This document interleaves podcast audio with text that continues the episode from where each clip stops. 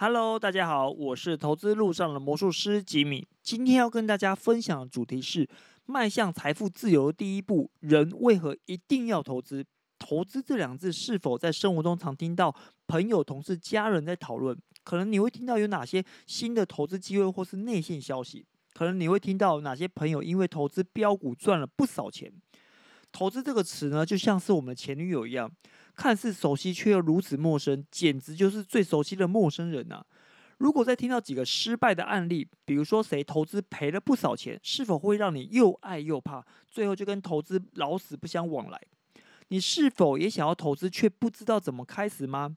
你是否也会害怕投资呢？今天我要跟你说到：第一，为何要投资；第二，何谓资产；第三，什么是投资；最后会跟大家分享一个。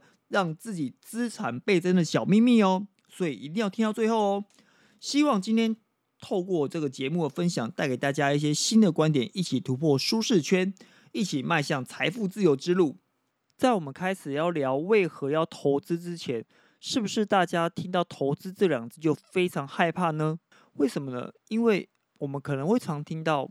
爸妈长辈常告诫我们，不要随便把钱拿去做风险比较高的投资，然后要把它拿去存起来啊。那很多朋友也会说到一些比较失败的投资案例，然后社会新闻也常报道一些比较负面的讯息。那我们先聊一下爸妈长辈好了，因为在那个年代，资讯传递非常不容易，比较难取得公司的最新资讯，所以无法比较客观的。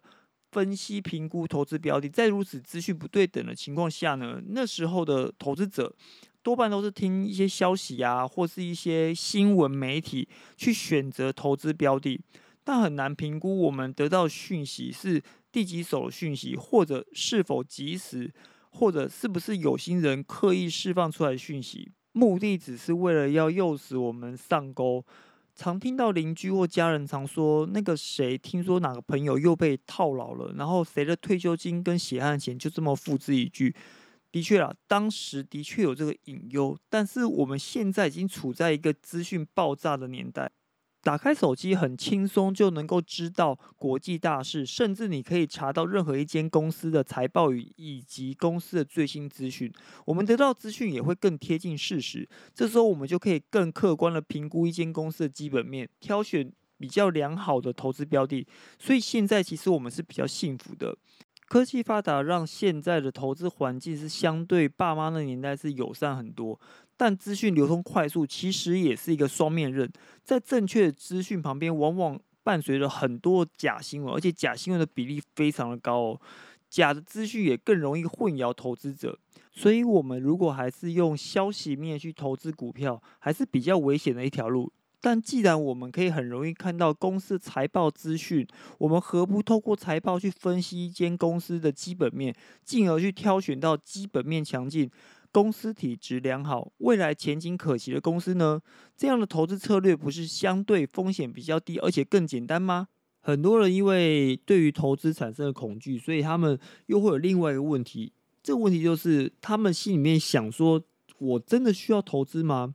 我是不是可以靠我本业收入越来越高，这样我就不需要投资了呢？其实我必须要说啊，如果你的本业收入越来越高，其实你的消费也会越来越高。如果你没有建立一个属于自己的投资系统，或者是正确财商观念的话，其实你永远永远可能都没办法真的存到很多钱，或者是永远永远都会被账单追着跑。其实这样是很难让你安稳退休的。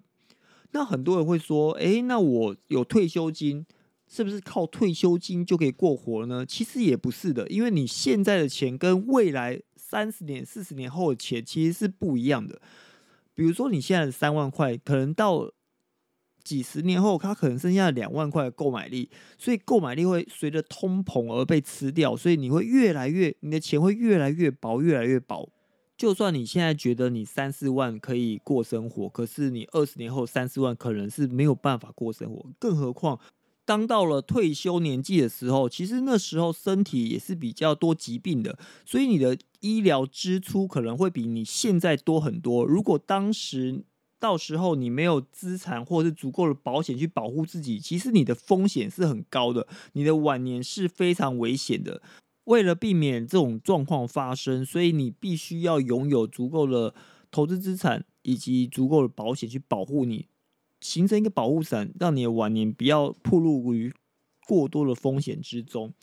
而且正确的财商观念其实是可以被传承下去的，也就是说，这些正确的财商观念其实是可以传承给你小孩下一代的，让他们及早透过这些正确的财商观念，让自己的人生财富提早滚动，透过你的一点点改变，得以让家族越来越茁壮，这样不是一件很好很棒的事情吗？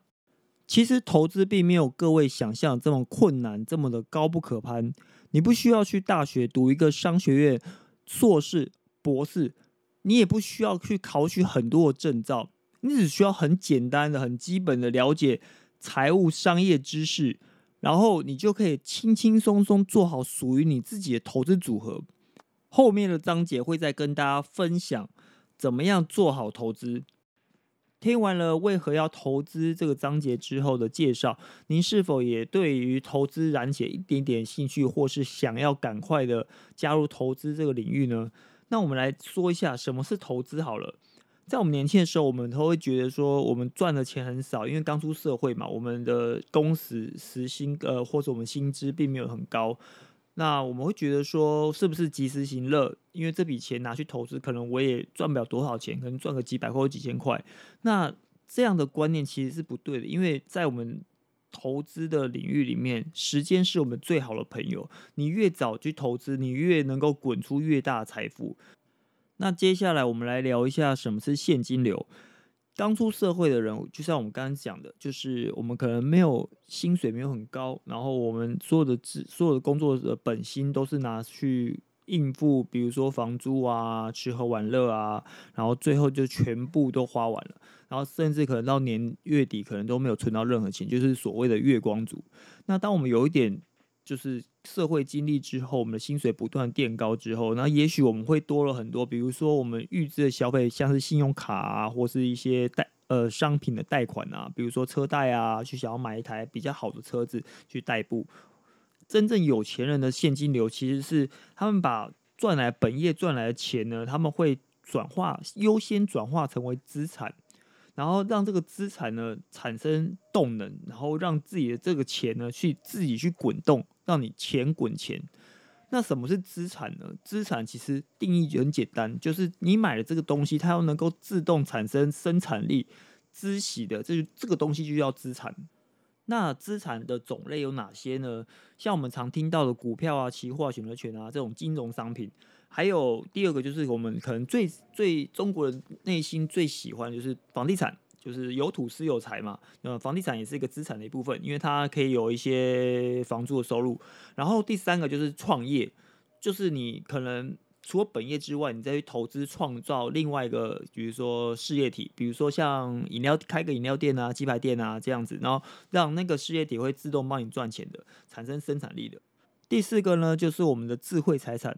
智慧财产呢，就是用我们的智慧啊、知识、专业去创造出来的一个无形的资产。这个资产是可以透过授权，然后或是租赁去获取一些回报的。那比如说像你们呃一些专利啊，或是研发的一个技术啊，这些都是我们属于自己的一个智慧财产，这也是资产的一部分。那我们来细聊一下这四种资产。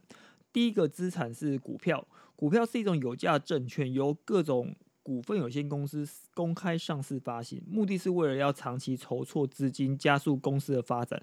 所以每张股票的背后，其实都代表了一个具有生产力的公司。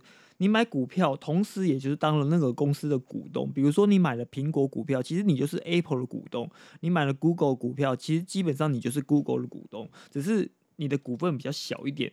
所以，相当于你拥有了公司的一小部分参与市场的运作。买了股票，有些公司会发股息。台股呢是一年发一次，美股是每三个月或每个月发股息。很多人会以存股息当做未来年老的时候的退休金，以后退休就靠每个月或每一年或每一季发的股息去支付你的生活开销。而且美股啊，其实有蛮多股息，每一年都有成长十五到二十趴以上。哎，这是蛮惊人的一个成长哦。也就是说，假设你今年一个月的股息收入是三万块钱，那可能会因为股息的成长，明年、后年、大后年会成复利的成长，这是蛮可观、蛮惊人的。所以你的收入会不断的变多，在你退休之后。所以投资股票其实也就是投资你看好的公司，随着公司的成长去享受股票的获利。当然也有可能会遇到公司决策失误，或是市场上有一个系统性的风险，导致股市呃导致你的股票亏损。所以一开始。你就必须要研究好股票后面代表那间公司它的基本面如何。你要从公司的基本面去分析它是否体质良好。体质良好的公司抗风险的能力其其实也相对强啦。那长期来看，其实也比较不会受到市场波动的影响。接下来我们聊一下大家最喜欢的资产——房地产。房地产是台湾人最爱的投资标的，有土私有财成为多数人根深蒂固的观念。的确啦，房地产有很多的刚性需求，其实也比较不会掉价。但是是否真的能够赚钱，其实也是要看你的操作了。一般来说，如果房地产自住，那这栋房子就没有太多的生产力。就算房价上涨了，其实你多半也不会卖掉啊。对不对？那也就是说，只有一栋房子，其实比较不算是投资，比较像是负债，因为你的钱可能还没还完，你必须要每个月去还那个贷款。所以，假设你第一栋房子是要拿来自住的话，那你必须要拥有两栋房地产，第二栋房子用来租赁，这样这个会产生房租去 cover 你的利息或是你的贷款，这样才算是一个会孳息的资产，比较像算是投资啦。而且房地产的因为单价比较高，所以初期投入的本金以及后续每个月的贷款都不是个小数目，也不是每个人都可以参与的标的物。我有看过很多年轻人为了买房而买房，而陷入了不断的还房贷的一个地狱当中，会压缩到他们的生活品质，或者是限制了他们的成长空间。因为有可能你会失去了很多很有意义的社交，或是很多学习的机会，因为你可能。要还房贷嘛？你可能没有那么多钱可以去做去做学习，或是或者是去拓展你的人际关系，拓展你的人脉，所以这也是一个隐形看不到的风险。好，房地产会受市场欢迎，其实也是因为它的杠杆高。一千万的房子，大概头期款可能可以两百万，也就是五倍杠杆。如果懂得操作，其实这是一个非常非常棒的一个武器。如果只是买来自住，那这个杠杆就跟你没有关系了。不过高杠杆也要谨慎使用啦，要评估自身的抗风险能力。当然，我们也常看到背了一辈子房贷还是无法实现财富自由的案例。房地产还有一个问题，就是它的流通性比较低，相对于股票，比如说我现在要卖持有的股票换取我的紧急备用金。啊，我现在卖绝对卖得掉，但房地产要卖可能需要半年一年。如果你要卖房子，原因是因为短期之内你要急着筹措你的资金，那很有可能你会没有办法卖到好价钱，更有可能会赔钱卖。那你缴了多年的房贷，这些时间价值都完全浪费掉喽。刚刚有提到说，投资的好朋友是时间，所以把你你的宝贵的时间浪费掉，其实是很可惜的事情。所以。房地产的流通性其实也是我们投资者必须考虑的一环。好，资产三创业，很多人都会有创业梦，想要 fire 掉自己的老板，觉得自己一定会做的比你的老板或比别人还要更好。当然，有梦想是很可以的，你想要勇敢的创业，逐梦踏实也是不错。但是，其实创业难度是非常非常高，这是大家都忽略的事情。根据经济部中小企业处的统计调查。新创公司大概在一年内就倒闭的几率有九十趴，哎，这很高哎。剩下十趴又可能在五年内又倒掉，剩下九十趴，所以基本上能够成功的就是少之又少，多半都是满怀热血，毕生积蓄 all in 市场，最后又乖乖回去上班。如果创业者本身没有竞争力，是很难跟市场中成熟的产业抗衡。与其这样。其实你当一个领固定薪水上班族，其实是很幸福的事情。就像这波疫情啊，很多公司真的扛不住庞大的现金流，比如说房租啊、人事成本啊，于是他们就选择收掉，结束多年来的经营。这些被市场验证过后，公司其实都有可能因为一个海啸来袭，然后就选择黯然离场。那更何况是一个小公司或是一个新创产业，所以如果你是上班族，其实你在这一波疫情之下，相对影响是比较小一点的。而且创业的风险极大，你是有可能亏损百分之百的资金，甚至更多。但股票跟房地产比较难归零，因为你挑选到好公司，不大可能一系倒闭。房地产也是一样，最最多就是小亏，或是房价持平，顶多就没涨啦。所以创业相对来说风险系数算是比较高一点的。那第四个就是智慧财产，智慧财产包括了专利啊、著作权啊、艺术创作作品啊之类的。那这种资产的难度就更高了，一般人比较难持有这类型的资产。但这种资产其实是可以透过持续的授权创造获利的。所以四种资产按照取得或参与的难易度呢，分别是股票、房地产、事业跟智慧财产。听到这里，你心里面有属于你自己的理想中梦幻的投资标的了吗？有些人会问说，保险算投资吗？我跟你讲一件事情，没有人是因为保险而致富啊，有啦，那个受益人有，那本人没有。所以基本上来说，你不可能因为投买什么投美金保单啊、投资型保单、啊、保本型保单而因此致富。我要跟你讲个观念，就是投资归投资。保险归保险，之后有机会再跟大家分享关于保险的一些知识。那我们再回忆一下，我们刚刚讲过的，有钱都怎么做呢？有钱现金流就是把我们的本业赚的钱，尽量优先转化为资产，让资产自行滚动孳息之后，再回来支付我们的生活开销。其实这就是有钱人他们一直都在做的事情。最后，最后要跟大家分享一个让自己资产倍增的秘密。这个秘密呢，就叫做复利。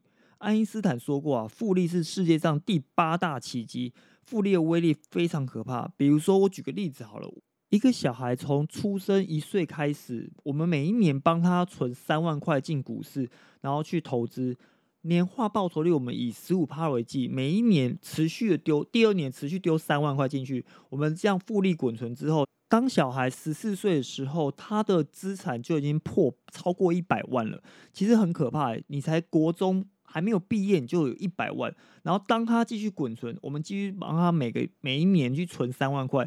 二十二岁大学毕业那一年，其实你就有三百万，三百万呢。当你有三百万的时候，其实你不需要为了赚钱而去选择一个你不喜欢的工作，你可以选择自己想要的生活，或者依照自己的兴趣去创造自己的事业。这样的人生是不是多了更多的可能性，而且也更美好了呢？有钱人购买资产，其实也是希望能够对抗通膨、对抗风险。面对未知未知的未来，你永远不知道意外跟明天哪一个先来。从今天开始，希望我们不要再恐惧投资，了解什么是资产，然后找到属于自己最适合自己的资产，练习本业赚的钱优先转化成为资产，然后慢慢慢慢的开始投资，享受复利的成果。今天的节目就到这边为止。我是魔术师吉米，是你投资路上的好朋友。希望你会喜欢我的节目。如果对你有帮助的话，可以帮我分享给需要的朋友。希望能够帮助到更多需要的人。祝福我们每一个人都能够不断累积自己的财富与资产，在财富自由的路上，我们不见不散。我们下次见喽，拜拜。